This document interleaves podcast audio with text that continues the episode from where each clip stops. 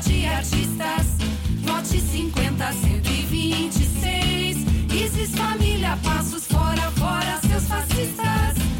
Nós vamos eleger alguém da corja, vagabunda de artistas. Vote 50, 126. Isis Família, passos fora, fora, seus fascistas. Olá, boa noite a todos e todas. Mais uma live aqui com vocês. né? Meu nome é Isis Passos, eu sou candidata a vereadora pelo PSOL em Curitiba, pela primeira vez. E estamos aí fazendo o nosso ciclo de lives, A Culpa é da Isis. Meu número é 50126. E hoje eu tenho a presença muito especial aqui é, do Lucas Chequeto. O Lucas. E também do Felipe, que é o nosso intérprete né, de Libras. E esse não pode faltar, né? Bem, o Lucas, ele é conselheiro, secretário do Conselho Regional de Psicologia do Paraná e mestre em psicologia pela Universidade Federal do Paraná. Bem-vindo, Lucas. Vou deixar que você se apresente, né? Ah, Melhor. Não, já foi devidamente E apresentado. Muito bem-vindo. É uma, a gente vai falar sobre saúde mental. O Lucas tem toda, toda a bagagem para falar sobre esse assunto. E estou muito feliz com a tua presença. Então vamos, Obrigado. Lucas. Vamos lá. Eu agradeço muito apresenta convite, nós aí. é uma- Uma honra estar aqui, mas acho que de apresentações já, você já trouxe o suficiente aí mesmo, né? Eu faço uma pegada, uma leitura né, da saúde mental de um ponto de vista mais conceitual, do ponto de vista mais da, da discussão crítica do conceito mesmo.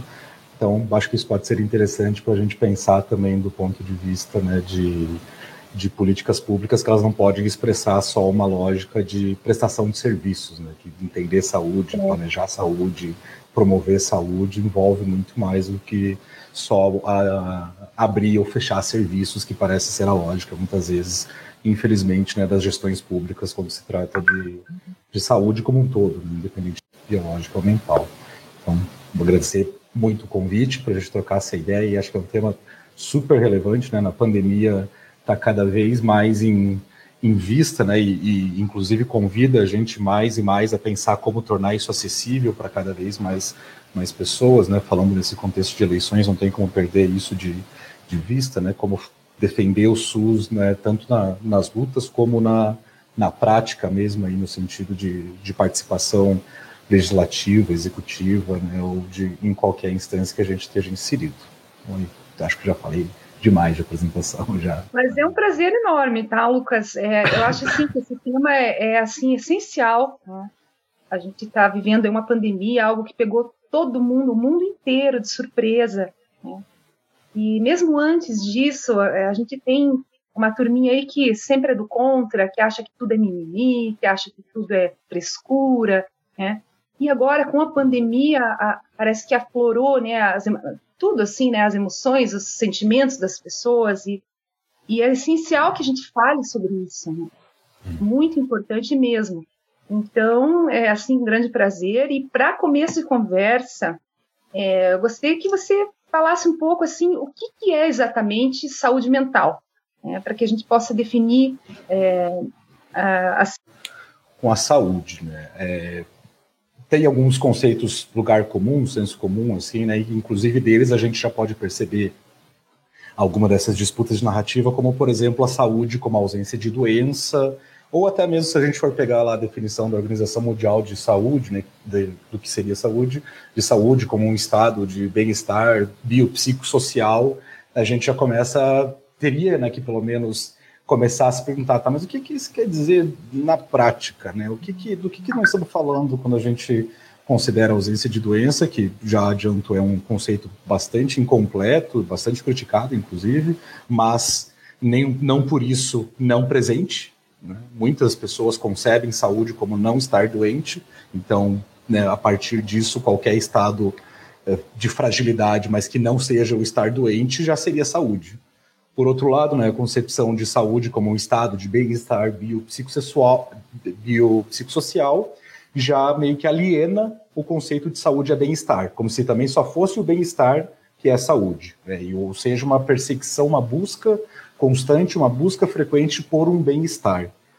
Nesse sentido, tanto uma posição como a outra já expressam o, a, a, problemática, né, não no sentido de ser algo ruim, mas a, a problemática no sentido de algo a ser refletido, de que saúde por si só, a maneira como você entende o que é saúde, o conceito que você tem na tua cabeça de saúde, por si só já pode promover mais doença ou promover mais saúde. A, a, a, simples maneira como você enxerga e como você entende que tem que ser saúde, como você acha que tem que ser o acesso à saúde, já pode por si só colocar numa situação de maior ou menor vulnerabilidade. Então, isso é para reforçar mais uma vez o como o conceito é algo em disputa. Tentar definir ele é, é pode ser importante para saber qual caminho trilhar, mas fechar o conceito ou definir em termos muito gerais também não ajuda ninguém. Pelo contrário, faz com que fique até mais difícil para as pessoas perceberem quando elas não estão tendo saúde. Quando que de fato não está tendo algum acesso, para inclusive jogar essa, essa responsabilidade no, no coletivo né? e de parar de, uma, de ser empurrado para uma leitura individualista de saúde, para uma concepção individualista de saúde. Né?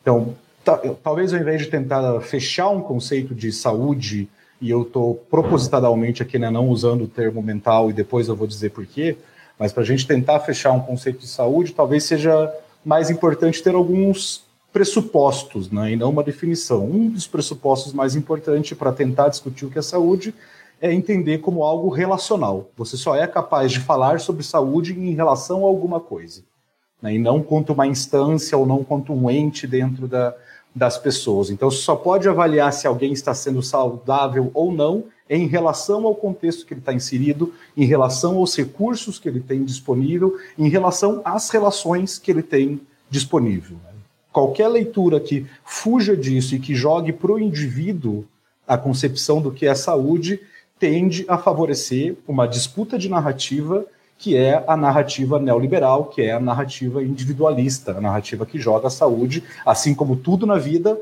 para dentro do indivíduo. A culpa é dele, se merece, não merece, tem esforço, não tem esforço, é tudo né, faz parte de uma, de uma instância individual, quando até não metafísica, né, quando a gente não cria aí é, um, um, é, instâncias como a mente. Se a gente for se perguntar o que, que é mente, onde é que está a mente, né, e não consegue encontrar, né, não há uma instância separada do corpo do ser humano chamada mente. Há uma rede muito complexa de relações acontecendo o tempo inteiro que produzem essas coisas que nós vamos chamar de pensamento, que produzem essas coisas que a gente vai chamar de sofrimento, e vão produzir de que maneira, né? Primeiro, nessa. Não primeiro, né? Mas na interação desta rede complexa chamada organismo humano com o meio em que ele está inserido.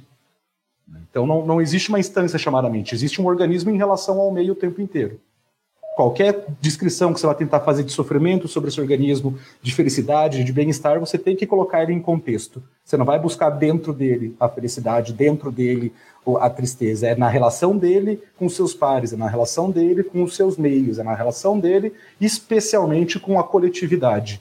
Como esta coletividade? Que espaço ela permite para que esse indivíduo sofra ou não sofra, tenha bem-estar ou não tenha bem-estar, que recursos que oferece para que essa pessoa possa descobrir esses caminhos ou levantar essas reflexões. Mas o que a gente tem como concepção mais dominante é que todas essas perguntas têm que ser respondidas pelo próprio indivíduo com ele mesmo.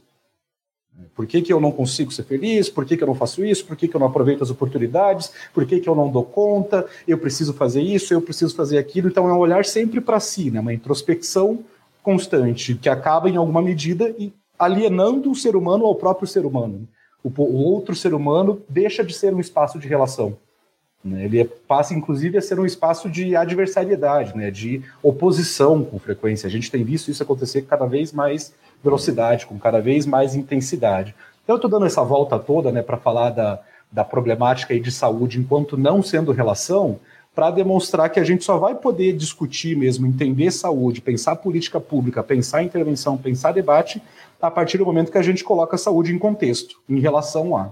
Vai olhar para o ser humano, para as necessidades, para tudo aquilo em relação ao coletivo, ao território, em relação a toda a conjuntura que essa pessoa está inserida, para daí sim conseguir fazer boas avaliações se estamos caminhando na direção de o que quer que vá ser saúde depois disso, porque daí já não seria a mesma narrativa que estaria vencendo, seria uma outra narrativa, né, que teria que assumir essa posição dominante para que a gente passasse a ver saúde como relação. Porque não é um mero acidente a gente não enxergar a saúde como relação, a gente ficar achando que saúde é uma coisa só nossa, só da nossa conta, só nós que temos que lidar com isso e ponto final. Né? É proposital que as pessoas se responsabilizem pelo seu sofrimento de maneira individual, para que elas continuem buscando também de maneira individual o tal do bem-estar. E aí vem as soluções prontas para buscar esse bem-estar que a gente bem conhece aí do capitalismo, né, de, de padrões de bem-estar encaixotados, né, formatados, que devem ser perseguidos pelas pessoas e de tal maneira que só seja possível você merecer isso se você trabalhar duro. Mas trabalhar duro na concepção capitalista, não é trabalhar duro o catador de papel que carrega lá o carrinho por mais de 12 horas. Né? É o trabalho duro que gera lucro. Né? O catador de papel não gera lucro para o capital. Então é quanto mais você consegue explorar de lucro ali do trabalho, mais interessante é aquele trabalhador, mesmo que isso custe a saúde dele, ao mesmo tempo que eu digo para ele, não, você só não consegue tua saúde porque você não está fazendo as coisas que eu digo para você fazer. E essa, esse discurso ele só vence, né, ele só consegue ganhar esse espaço se a pessoa olha para a saúde como algo só dela, como algo que só ela tem que cuidar, né, e não na relação com os outros. E você passa a olhar para os outros e fala, está todo mundo lascado, ninguém está bem. Então, será que só sou eu que não estou dando conta, só eu que não estou conseguindo merecer, só eu que não estou me esforçando o suficiente, né? só eu que não que estou triste, que estou frustrado? Não, né? é justamente porque tem que olhar para as relações.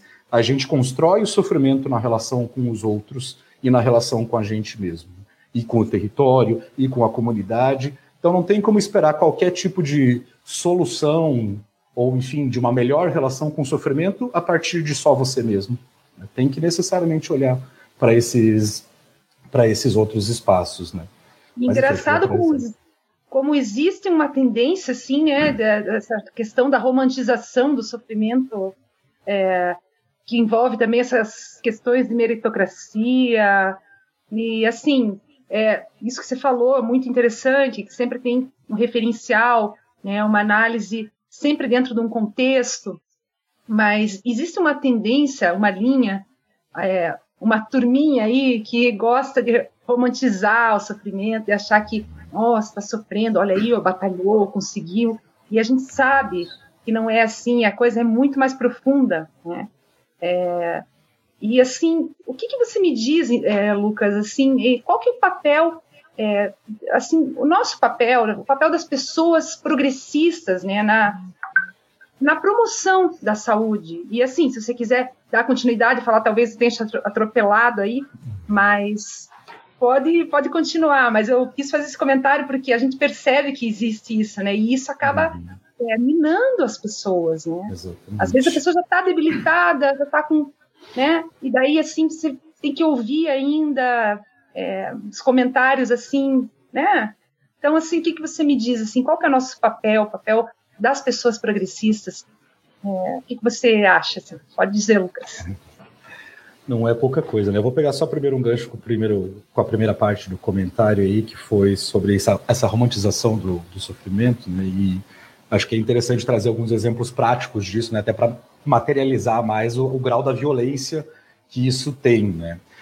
Primeiro, por um lado, né, é importante a gente entender que bem-estar ou saúde não pode ser entendido como uma eliminação de sofrimento que é basicamente o que o discurso capitalista, por um lado, promove. Né? Para você estar feliz, você não pode estar sofrendo. Então, a sua batalha é ou em anestesiar o sofrimento, ou em esquivar dele, ou em tentar eliminar persistentemente.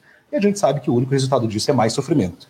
E o capitalismo sabe disso, a publicidade sabe disso, a mídia sabe disso, e usa isso né, de tal maneira a vulnerabilizar as pessoas né, a deixar as subjetividades mais frágeis, as subjetividades mais vulneráveis, de tal maneira que ele mesmo oferece as estratégias de anestesia, de esquiva e de enfrentamento. Né? Então, nesse contexto todo, inclusive, a romantização do sofrimento se torna ainda mais interessante, né, do no pain, no gain, ou da resiliência, é, porque ela coloca, inclusive, que daí todo esse jogo né, de o bem-estar é o que eu digo, mas eu faço você sofrer e você só vai parar de sofrer se você fizer o que eu digo, ou seja, uma sinuca de bico, né, uma armadilha, não tem como, como sair disso. Quanto mais romantizado for o sofrimento, maior vira a tolerância a ele. e menor o questionamento.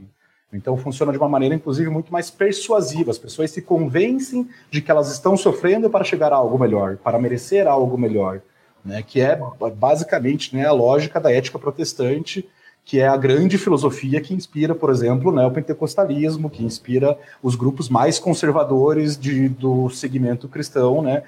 Se baseiam muito nessa lógica do trabalho duro para ser merecedor né, da, da, entrada no reino dos céus, do perdão divino, então sempre tem uma expiação embutida, né, uma culpa embutida que é muito explorada para deixar a pessoa vulnerável e para manter né, essa roda girando eternamente. Né. No caso da, da resiliência também é, é bastante violento né, e, e bastante moderno, né, uma palavra que daí é bem bem lapidada para ser o discurso do, do, neoliberal, né? Esse discurso meio empresarial, descolado, coach, os maus coaches, né? Mas enfim, de toda essa galera que que gosta de dar um nome bonito para coisa, mas muitas vezes não sabe nem o que está falando direito, né? Que é aquela história da resiliência ser a, a capacidade de aguentar as pancadas, né? Quando não é exatamente isso, né? A resiliência é a capacidade do material de ser flexível diante das pancadas não de aguentar a pancada. Uma hora ele vai quebrar. A resiliência é o índice que vai medir que uma hora vai, vai quebrar, mas é a capacidade de flexibilidade, não de aguentar. Porque você ficar aguentando muito mais vezes é estereotipia do que flexibilidade. É fazer a mesma coisa esperando resultados diferentes do que fazer de outras maneiras. E o discurso capitalista sabe disso, só que daí ele joga esse fazer de outras maneiras tudo em cima de você. É você que não está aproveitando a oportunidade, é você que está dormindo quando tem alguém trabalhando, é você que né, tá de mimimi quando tem o cara lá que está ganhando seu primeiro milhão, enfim, essas porcaria toda que a gente conhece, que a gente sabe né, já de, de core salteado, assim, mas que pega, e pega muito.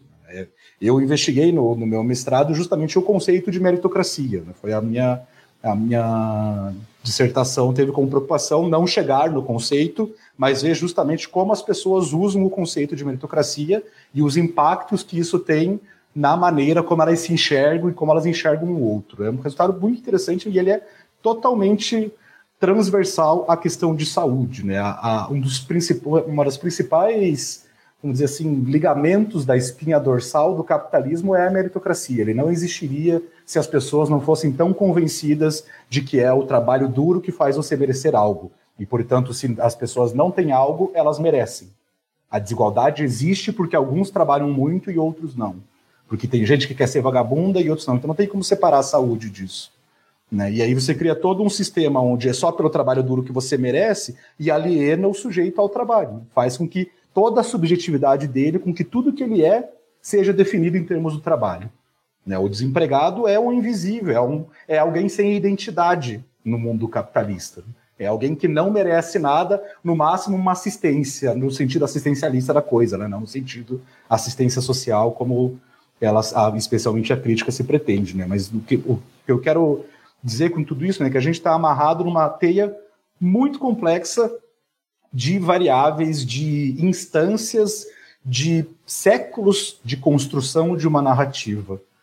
E aí o papel do progressismo nisso é qual? Né? Primeiro, olhar para os seus próprios espaços e ver se não está fazendo isso dentro dos próprios espaços.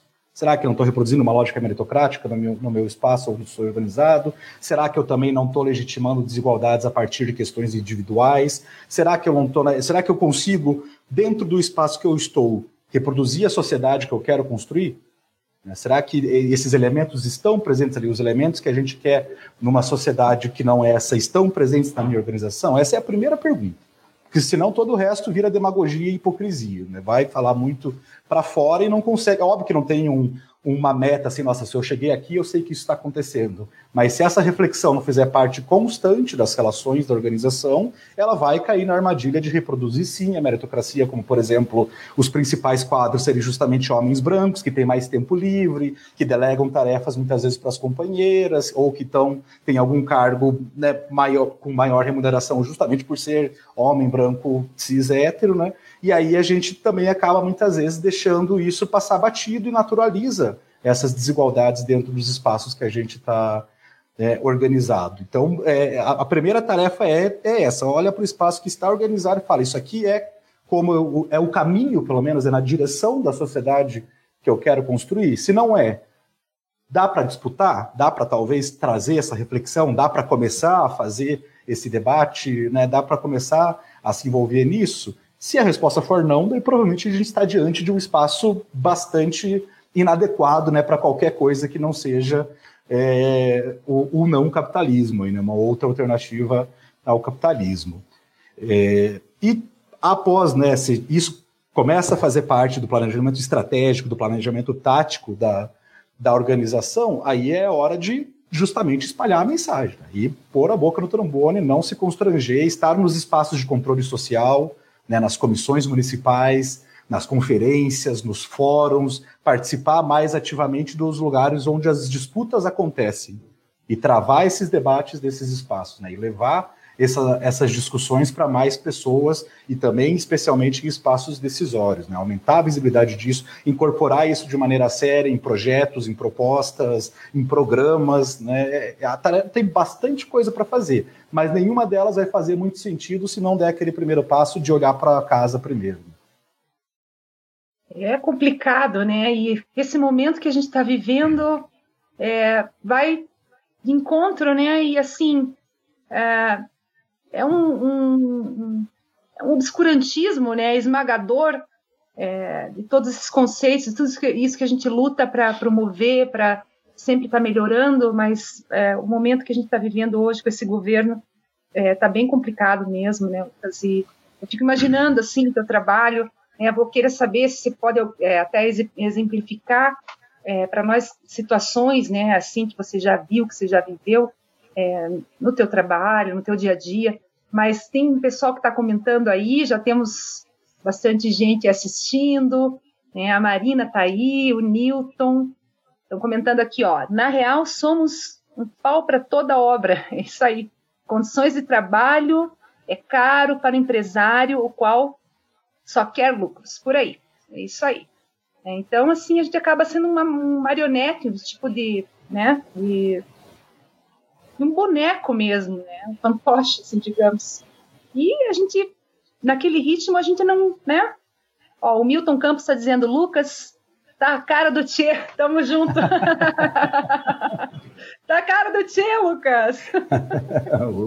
Legal, Obrigado. Milton. Bem, Milton. Milton, Milton trabalhou comigo como leiturista na Copel, né? Cinco anos eu trabalhando ali, ó, serviço pesado na leitura, andando nas periferias. E, assim, é, também a gente sentia muito a falta de, uma assistência né, psicológica, porque além de a gente trabalhar sozinho, lógico, a gente via muita coisa, né?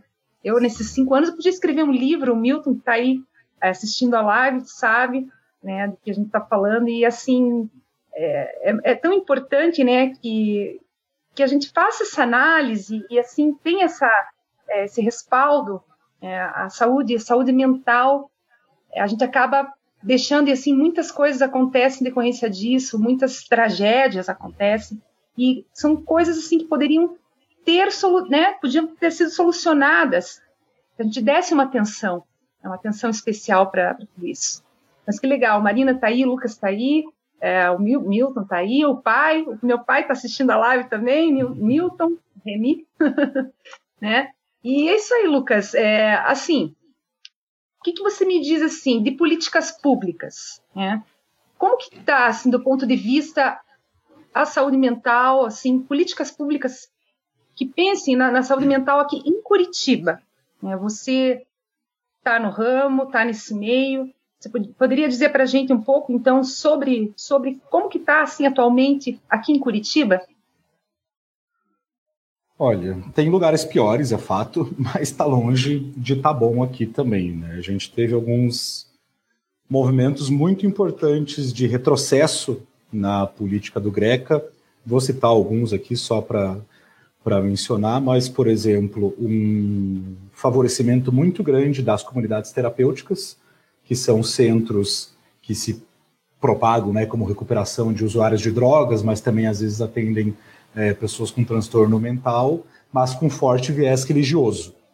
Então, isso já, quando lembra que eu estava falando das disputas de narrativa, do que é saúde, o que não é saúde, nesses lugares a concepção de saúde costuma ser a de. A, a concepção de não saúde, né, ou de doença, costuma ser a de não Deus do coração. Então, né, já é uma outra perspectiva também que costuma que ao longo dos últimos anos, das últimas décadas, tem sido fontes recorrentes de violações gravíssimas de direitos humanos, verdadeiros manicômios do século XXI, assim, né, mostrando que a lógica manicomial não só persiste, como ela é muito útil para o capital. Né? Muito do trabalho de base que os neopentecostais fizeram, os fundamentalistas fizeram, foi explorando a vulnerabilidade de famílias que tinham lá os seus filhos ou parentes ou companheiros usuários de droga ou com algum transtorno mental e não encontravam assistência do Estado ou o Estado demorava demais, propositadamente, como um projeto, né, para prestar esse serviço. Então sobrava justamente as comunidades terapêuticas que também recebem recursos dos estados e agora em Curitiba também recebem recursos do município, ou seja, centros que não vão de acordo com o que é a política nacional de saúde mental. Né? Existe todo um, um regulamento, vamos dizer assim, para falar um termo simples, do que, que teria que ser as, os espaços, as medidas, as equipes, os equipamentos de saúde mental. E as comunidades terapêuticas não são um desses espaços porque eles não seguem o que são as recomendações de saúde mental, porque pregam a abstinência ao invés da redução de danos e porque misturam religião com um atendimento psicológico ou psiquiátrico, enfim, um atendimento de saúde mental. Né? Mas, já no seu primeiro ano de mandato, o Greca liberou verba a rodo para comunidades terapêuticas, mostrando bem qual é a leitura de saúde que ele tem, usando recurso público para favorecimento de instituições com caráter privado, como são essas comunidades terapêuticas aí, embora com recurso público. Outra medida de extrema violência que a gestão do Greca cometeu foi a hibridização dos CAPs, os Centros de Apoio Psicossocial. Então, a gente tinha CAPs de transtorno mental, um outro CAPs para álcool e drogas, um outro CAPs infantil. Agora, durante a gestão do Greca, ele transformou tudo isso num espaço só. Então, ou seja, tratando todas essas questões, todas essas dificuldades como se fosse impossível de ser trabalhadas com qualidade para uma mesma equipe, sobrecarregando a equipe, né, banalizando o sofrimento e mais uma vez né, fortalecendo com que o caminho de escape seja justamente as comunidades terapêuticas com essa lógica manicomial, com essa lógica ultrapassada. Para nem falar né, do déficit das equipes e do show de horrores que a pandemia foi né, em, em Curitiba, mostrando de novo né, que a preocupação com saúde mental da gestão greca está em favorecer os seus apoiadores, porque faltou EPI, teve congelamento de de carreira. até quero achar isso aqui porque eu anotei que são é uma listinha assim de várias coisas que a que a gestão dele cometeu, né? Então a gente teve desde aí de muitos locais da rede de saúde pública onde não estavam sendo fornecidos todos os EPIs, onde não estavam sendo feitas as testagens, onde não estava sendo feita a higienização, a separação da ala Covid muitas vezes era feita por um tapume ou por alguma cortina, alguma coisa que obviamente não atende né, as exigências de saúde desses, desses lugares, né? É, os ataques, inclusive, já começaram anteriormente, né? Quando a gente, entre aspas, terceirizou a gestão dos servidores, né? Para a FEAES, para a Fundação né, de, de Saúde e Assistência Social. E além disso, né? O, para os trabalhadores, por exemplo, que prestavam serviços da administração direta e autarquias, o governo estadual do Paraná, e aí muito alinhado com o, com o governo municipal, também emitiu decretos falando da suspendendo as férias, suspendendo as licenças dos servidores, ou seja, né, jogando esses servidores à precarização, surfando muito naquele discurso do sacrifício. Agora é o momento, é assim, em vez de aumentar a equipe, né, que seria o correto, em vez de ter equipe suficiente para dar conta da demanda, não, teve que atacar mais uma vez direitos, né, dos, dos servidores e também muita reclamação de funcionários percebendo perseguição quando reclamavam da falta de algum equipamento, quando não conseguiam encontrar algum tipo de assistência, e um volume muito grande de pessoas do funcionalismo público relatando quadros de sofrimento decorrentes da pandemia, das incertezas, das angústias, do home office e uma ausência ou um serviço muito insuficiente de apoio psicológico, por exemplo, focado para servidor público. Tem um telefone lá que eles disponibilizaram, mas também sobrecarregando pessoas para fazer esse atendimento, né, sobrecarregando prestadores. um movimento em Curitiba também crescente de terceirização da, das UPAs, gerando mais insegurança né, para os servidores. Os trabalhadores da educação de regime integral também tiveram contrato suspenso durante a pandemia. Uh, teve uma reorganização no atendimento das unidades de saúde que fez com que 850 servidores de saúde precisassem ser remanejados durante a pandemia também. Contratação com enfermeiros que teriam que poderiam trabalhar até 30 horas e não e sem ser por 30 horas não, 60 horas e sem ser por ser por concurso público. E além de tudo isso, né, as incertezas decorrentes desse cenário interminável de pandemia no Brasil, né, que nunca a gente não sabe se algum dia vai acabar de tão abandonados as traças que nós estamos, né, o que inclusive demonstra muito bem a política de morte de governo, né, de descartabilidade, de vidas que de fato não valem nada, né, de vidas que não que são irrelevantes, 150 mil vidas pelo menos irrelevantes, né, mas muito em consonância com o que já é um projeto estabelecido no Brasil basicamente desde a sua fundação, né, desde o seu descobrimento, o que também em alguma medida mostra é, pode ajudar a responder a pergunta, mas como é que a gente aguenta, né, tanta merda? Não é que a gente aguenta, a gente se habituou a tanta merda, virou o nosso normal. Essa é a questão, né? Então, para voltar, é um normal, né, pra, pra... é um normal, mas que uma hora, né? Cada um sabe seu limite ali, é muito tênue ali, você de repente está aguentando, aguentando, mas de repente você pode surtar. Né? Porque Isso é o que, é o que acontece cada é, vez mais, inclusive. É muito, muito típico, né? Acontecer isso, isso nesse, nessa isso. situação que a gente está vivendo. É, Antes mesmo governo, do... essa pandemia, esse ano Sim. de 2020, assim, uma coisa surreal, né? É, assim, para minha geração, eu tenho 42 anos, é, uhum. é, a primeira vez assim que eu, que eu sinto que que algo está assim muito, muito, muito errado mesmo, muito estranho. A gente sente, a gente sente na, nas crianças. Eu tenho duas filhas pequenas, né, que não estão indo para aula desde o início. E então isso tudo é, é, é, muito obscuro, né? É algo muito e ainda temos é, é, que assim que ver situações assim em que os trabalhadores estão sendo sacrificados, saúde sucateada, né? Então, isso tudo vai, vai acumulando, vai acumulando, e a nossa saúde mental fica, né? Muito antes da pandemia do coronavírus, já tinha, já, a gente já tem uma pandemia de depressão instalada há Sim. muito tempo já. Pois é, pois é. Eu quero mandar um abraço, então, para o Alexandre Lima, que está aí, o Moisés Linzon, a Marina Lopes, o meu pai, que está aí também, continua aí assistindo, e o Milton, Milton, querido, Grande beijo para você e o Leandro Barbosa também, que está aí assistindo a live. Um beijo para todos. Muito bom ter vocês aqui é, assistindo. Compartilhem, é muito importante. Esse tema é assim fundamental. Estou muito feliz de estar aqui conversando com o Lucas hoje sobre isso, porque é algo essencial. A gente não pode deixar para depois. Né? Essencial mesmo. Né? E assim, Lucas, é, essa, você, você falou ali é, sobre a questão dos, dos, manicômios, dos internamentos, né, das, como que você vê, qual é o teu ponto de vista é, sobre o internamento compulsório de dependentes químicos? Uhum. É, também fazendo uma, um gancho aí com aqui como é que está aqui em Curitiba, né? Como é que você é, contextualiza tudo isso aí para gente? É, esse é um, é um ponto central da luta antimanicomial, né? A gente não defende o internamento compulsório de dependência química por entender que isso viola diretamente qualquer concepção de subjetividade que você possa ter. Né? É, não, não, é, uma, é uma política pública, de novo, de depositório de indesejados, né? e não uma política pública que pensa as relações. Você joga totalmente no indivíduo a responsabilidade pelo sofrimento dele, inclusive isolando ele de relações, né? dificultando qualquer possibilidade de superar isso.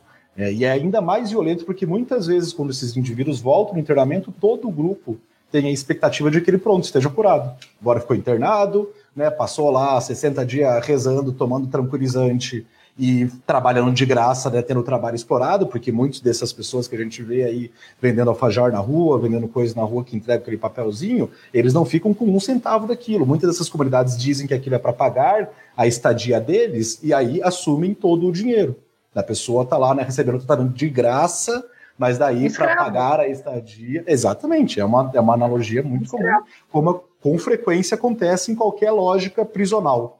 Porque os manicômios, né, eles respondem a essa lógica prisional também, né? Por mais que haja um específico chamado complexo médico penal, os manicômios reproduzem de todas as maneiras possíveis o que seria uma lógica prisional, né? A negação da subjetividade, a negação das relações, a negação da escolha, né, o, o, encarceramento, a remoção de direitos, a descartabilidade, tudo isso né, se reproduz de maneira igual na lógica manicomial. Sim. Então, dessa maneira, é, é, é, não tem como, né, a gente, se a gente defende qualquer sociedade é, mais humano, que a gente tem que se perguntar é que condições estão levando tantas pessoas a fazer uso abusivo e uso é, autolesivo de substâncias.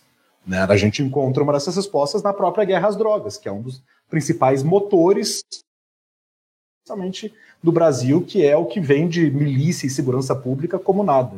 É, segurança pública não, segurança privada como nada, segurança paramilitarizada, muitas vezes, né, esse crescimento da bancada da bala que a gente vê no Brasil está diretamente ligado à guerra às drogas, que por sua vez está diretamente ligado a esse desmonte das políticas de saúde mental, com esse favorecimento de espaços fortemente fundamentalistas basicamente né, ganhando famílias, né, como o trabalho de base está aqui, ó, nós estamos oferecendo o que o Estado não ofereceu, teu filho vai ficar bom, agora ele vai começar né, a seguir a palavra de Deus, nunca mais vai voltar para a droga, e a gente tem décadas de evidências, de pesquisas, que a abstinência é uma política de, de saúde, de qualquer forma, totalmente insuficiente, entendeu? Porque não existe um zero ou um do ser humano. Você não liga ou desliga a chave.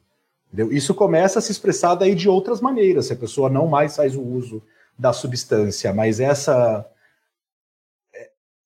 esse movimento vai se expressar de outras maneiras se não for pelo, pelo uso de substâncias, em outras relações, em outras situações, em outros contextos.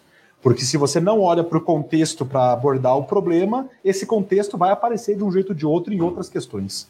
Né? Ele não, não tem como simplesmente abafar aquilo que levou a pessoa a se engajar num comportamento como aquele, por exemplo, porque o que levou ela a se engajar no comportamento daquele jeito é a sociedade em que a gente vive, misturado aí sim com questões individuais e com questões familiares, mas nunca separado, nunca só isolado como a gente faz, né? Que o usuário de droga é o vagabundo, é o irresponsável, é o preguiçoso. Então, justamente, ele merece lugares como esse, por isso que incomoda tão pouca gente, né? Uma punição por ele ser o vagabundo, por ele ser o delinquente, por ele ser o irresponsável. Então, de novo, a gente mostra né, uma concepção de, de saúde que favorece muito a lógica capitalista, que favorece muito a manutenção de um sistema que vai massacrando, moendo as pessoas e que vai ensinando as pessoas a cada vez mais banalizarem mortes, porque muita gente merece morrer. Ou se morrer. E esses preconceitos, né? esses preconceitos eles estão enraizados na base, né? E eu, eu, acho que é o nosso dever, o nosso papel é desconstruir isso. A gente precisa cada vez mais.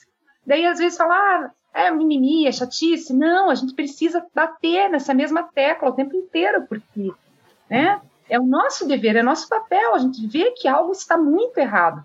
Né? E, assim, é, é, é, assim, o momento é muito tenso mesmo, é triste a gente ver situações é, assim, pessoas passando por um constrangimento, por uma tortura mental. E, né, então, assim, é, você dá aula? Você dá aula também, Lucas? Você é professor? Eu sou professor de inglês, quero dar aula de psicologia, mas ainda estou na busca aí. ainda mas não rolou. Você deveria dar palestra sobre isso, falar cada vez mais sobre esse assunto, que é muito interessante e eu acho que precisa mesmo, sabe, difundir cada vez mais. Bom, temos aqui é, vamos ver, tem mais uma, pessoas assistindo a live aqui que eu quero comentar. O Diego está aí, Diego Delaninha, amigo lá de Santa Catarina, músico querido, obrigada. Você também é um querido, Diego. Obrigada por estar aqui prestigiando a nossa live. Ah, temos também a Cris, a Cris. E como Sim, agir, Lucas? Uma pergunta para você, Luz, Lucas. E como agir quando a pessoa está em crise grave, ou tentou suicídio, ou está violenta? e a família não tem estrutura para lidar com essa pessoa. O que, que, a gente faz nessa situação? Pergunta da Cris. Minha mãe, inclusive, também está aqui prestigiando. Querida Cris, um beijo é. para você. Teu filho é ótimo. Obrigado. Bom, a, a resposta para pergunta é basicamente tudo isso que a gente falou até agora, né? É, teria que garantir tudo isso, teria que garantir as políticas públicas, o Estado teria que prestar assistência, a gente teria que ter equipamentos para dar esse apoio, porque não pode ser responsabilidade só da família ou só do indivíduo lidar com isso.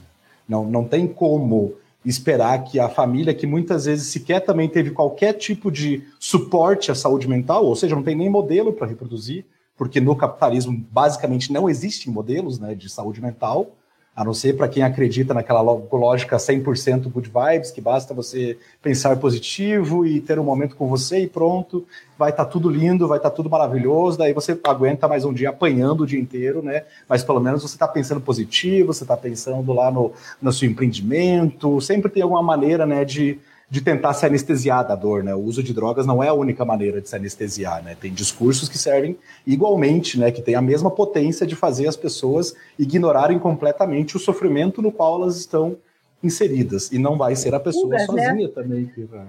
Isso. Tipo, não tipo vai de ser fugas, a... assim, né? Isso, aquela pulguinha atrás da orelha, aquela coceira, né? Se e eu fico pensando, sabe no que, Lucas? É, é, essa fuga para a internet. A fuga. Muita gente viciada. Já pensou? Vai para a rede social, fica mais louco, né? Porque sim, sim, gente, sim, parece sim. um circo, parece é algo assim que a gente não, né? Eu não sei nem definir o que está acontecendo. Sim, sim. E, é, e então acho que tem muita gente né? que sofre muito, né? Sofre isso. muito com isso. Gente. É, é complicado. É bem complicado. Não, mas pode, pode continuar falando aí, faça as considerações, está muito bom esse papo. E Obrigado. quer dar mais uma palavra, falar mais Sim. algo que você não. Eu interrompo o tempo inteiro, ó. A Marina está comentando aqui, ó. Tem uma psicóloga cristã em Curitiba que presta verdadeiros desserviços à psicologia. Essa mistura, Lucas, e essa é mistura... exatamente né, o que a gente estava comentando das, das comunidades terapêuticas, né? Que não, é, não pode. falou né? ali. Não, não há nenhum impedimento, óbvio, né, para que o psicólogo discuta as questões relacionadas à experiência religiosa da pessoa ou para que o psicólogo tenha religião, mas o ambiente psicoterapêutico não é um ambiente de convencimento religioso, né, de disputa narrativa religiosa. E o que esses psicólogos que se apresentam como cristãos fazem é justamente isso, é trazer um saber do ponto de vista religioso para trabalhar questões que têm outro tipo de saber dedicado. Você pode ser um conselheiro religioso e fazer um aconselhamento para a pessoa do ponto de vista religioso. É o que, via de regra, muitos padres fazem, né? Quando a pessoa vai lá confessar, ou enfim, na religião, cada religião vai ter a sua pessoa aí para conversar quando está sentindo necessidade de ajuda. Agora, a psicologia por mais problema que essa palavra tenha, é uma ciência, ou seja, ela tem um rol de conhecimentos e saberes e técnicas próprios delas, que podem ser criticados, podem ser questionados, mas não podem ser substituídos pelo saber religioso. Eles podem se complementar, a pessoa pode ir tanto no padre como no psicólogo, mas um que queira ser os dois, não. Isso não, não pode acontecer. Assim. É, é, inclusive, né, uma falta ética grave. Esta mesma psicóloga, inclusive, foi denunciada, né? Teve cassação pedida, só não foi encaminhada, ficou como advertência só. Sim, é. E existe uma tendência, né? pelo visto, em todos os essa coisa da doutrinação, né? A doutrinação em todos os segmentos. A gente, sim, sim. é muito é muito latente isso, né? Muito é, uhum. esse ano 2020 realmente está bem complicado em todos os segmentos, né? E assim, então, Lucas, foi muito, muito, muito bom mesmo estar aqui com você hoje, conversar. Nosso tempo já está chegando ali, já está estourando, mas é, é, um grande prazer falar sobre isso. E assim, vamos combinar outras vezes, você trazer outros temas para a gente poder conversar cada vez mais. E você devia dar palestras, porque isso é muito importante. Estou à disposição. Principalmente para adolescentes. Né? Os adolescentes estão assim, então, né? A gente vê que essa nova geração, ela, é, eu acredito que seja mais consciente, né? Assim, ela já está um pouco mais envolvida, engajada, mas é, sofre demais, né, com esses, com esses choques, né? E muito bom ter você aqui, Lucas. Tá? Já é, vamos combinar outras vezes, então. E dizer também que teremos a nossa próxima live, né, é, para continuar esse ciclo da, de lives, é a culpa é da Isis, e será sobre educação, né, com a, a Meire Xavier, que é professora pedagoga da Rede Estadual de Educação e faz parte da diretoria do Núcleo Sindical Curitiba Norte da APP Sindicato. E um grande prazer. Felipe, quero te agradecer muito. Né? Tua presença é muito importante, teu serviço é muito nobre. Você leva, se dá, é, assim, ouvidos, né? Para quem não, não, não pode ouvir, mas você transmite a nossa palavra, e isso é muito nobre, muito bacana. Tá? E dizer também mais dois recados, dois recadinhos para não esquecer. Temos hoje o debate com a participação da nossa candidata prefeita aqui em Curitiba, debate na Band, às 20h45, não percam o debate, ela vai arrasar, tenho certeza. E também dizer que a live, para quem não pode assistir, está chegando agora, ela vai ficar disponível e também vai ser transformada em podcast. Depois a gente vai divulgar isso aí também.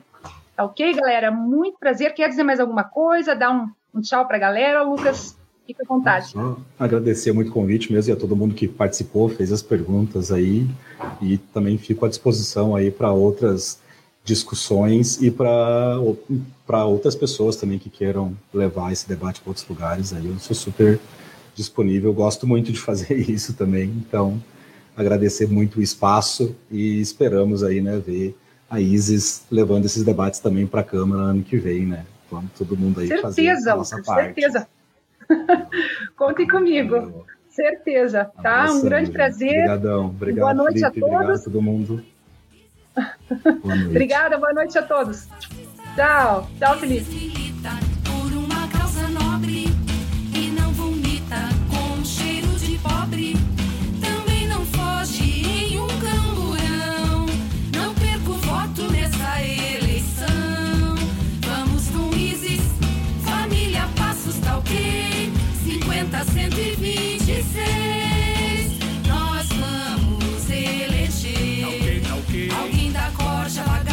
de artistas. Vote 50, 126. Isis, família, passos fora, fora seus fascistas. Melhor Jair.